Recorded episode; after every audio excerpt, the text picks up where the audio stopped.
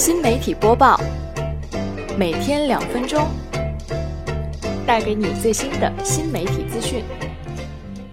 大家好，这里是由新媒体课堂为您带来的新媒体播报，欢迎您收听我们今天的节目。如果您想定时收听我们的节目，欢迎订阅我们的微信公众号“新媒体课堂”的拼音全拼。我们每个工作日都会为您推送一条语音播报，同时也欢迎您在后台给我们留言，告诉我们您感兴趣的内容。我们今天的主题是在技术类公司做运营的一些技巧，同时呢，也以在百度做运营为例子。大家可以在我们的微信公众平台后台回复“百度”查看这次的参考文章。这次的参考文章是白皙先生写的，发布在了自己的微信公众号“白旗”上。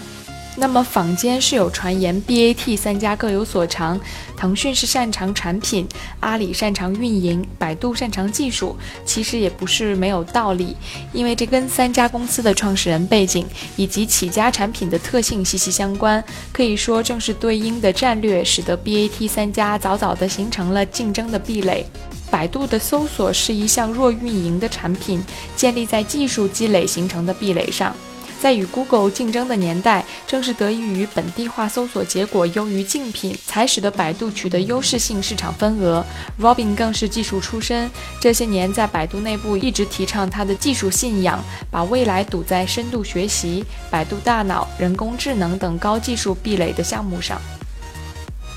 那么，在一家技术主导的公司做运营是怎样一种体验呢？百度最早其实是没有运营的，那个时候竞争远没有现在的激烈，大多数老板甚至是产品经理和研发的同事都会以为产品一上线，用户就涌进来了。其实不是。作为一名喜欢研究 APP 的运营，我手机里至少装了三百个 APP，大多数 APP 的命运是类似的。它们被隐藏在应用商店的深处，无人发现，无人下载，只能默默祈祷用户打开奇迹之门发现它们。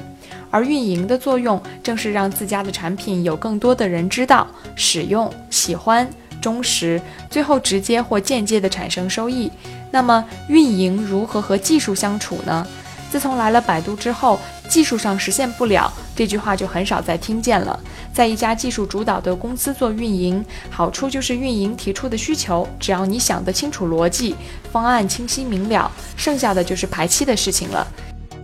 运营需求通常涉及前端开发比较多，我所在的项目里的前端 team 每次都很给力的做完我的需求，甚至不惜加大自己的工作量，告诉我还有哪些可以实现的技术可以用，问我要不要尝试。或许这就是 Robin 一直鼓吹的技术人的荣耀。他们不会轻易说出做不到。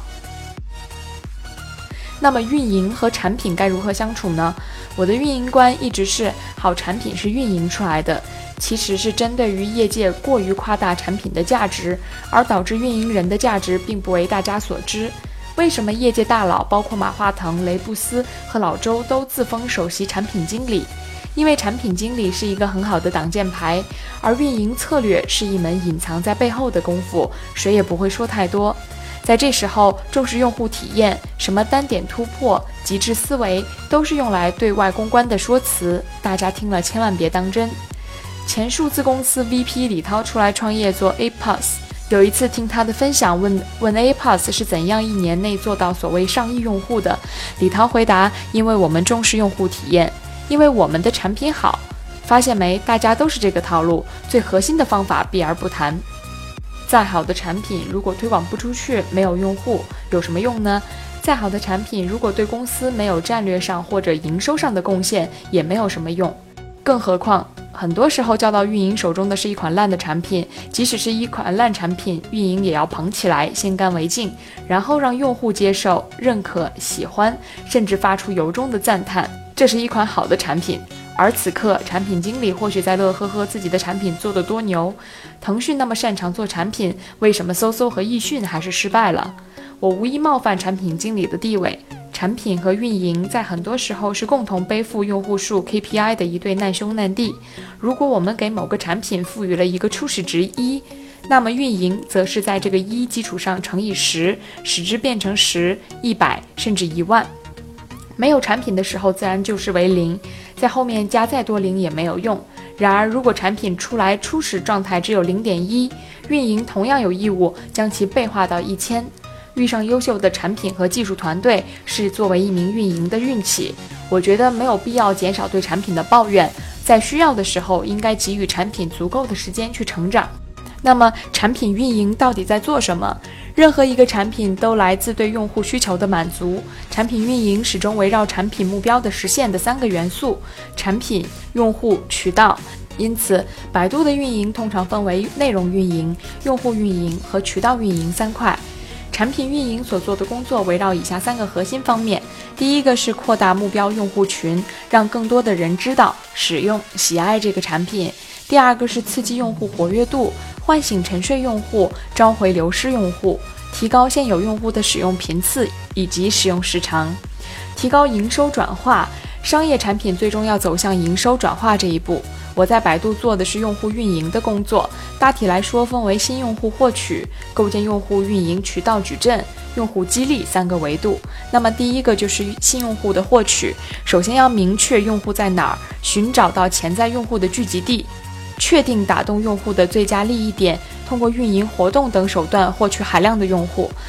第二是构建用户运营渠道矩阵，用户活跃在哪儿，用户运营的渠道矩阵就要布局到哪儿。社区、贴吧、微博、微信、QQ 群，甚至豆瓣、知乎等。当然，不是每个渠道都需要同等对待，根据用户特点的不同，渠道的属性有所侧重。比如 QQ 群，作为一个相对封闭的即时交流平台，很适合做核心用户与产品的交流，收集用户的需求与反馈意见。贴吧、QQ 空间的低龄化用户群特点，如果产品的用户群也偏低，就非常契合。而微信、微博等大众社交媒体平台，由于用户跨越所有年龄段，则适合做大众传播。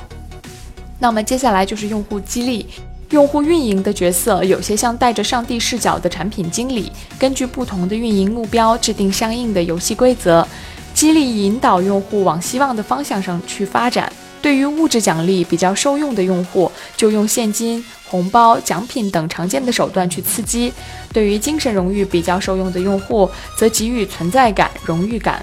那么，运营人员如何证明自己的价值呢？很多人都想知道如何一个月快速学会运营方法论。其实，运营是没有方法论的，我们分享的都只是经验。如果说一定要总结一个共性，白棋认为一个好的运营至少要做到以下三点。第一个是要理解产品，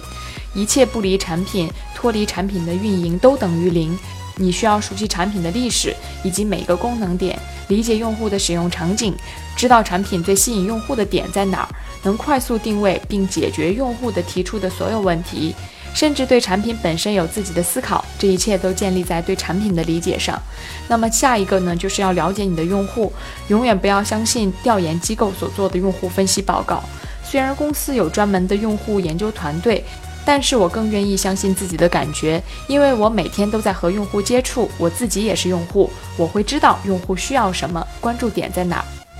第三是常见的运营手段，比如说新产品如何冷启动，种子用户去哪儿找，运营活动怎么做，现在微博上怎样吸粉，微信上用哪种方式能够引爆朋友圈，大家都在做的 H 五页面有什么诀窍能够让粉丝愿意扩散，这些都是运营手段，属于术的层面。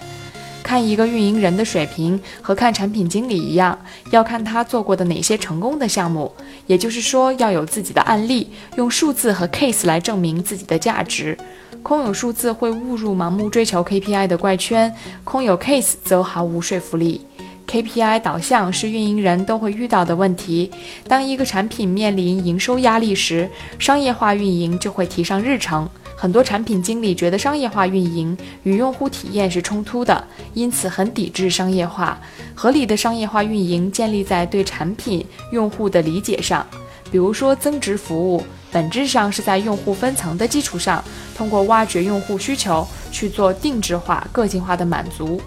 好产品是运营出来的，坚信所有的产品都需要运营，所有的运营都要走心。运营是一份良心活，你付出了多少，用户是会感受得到的。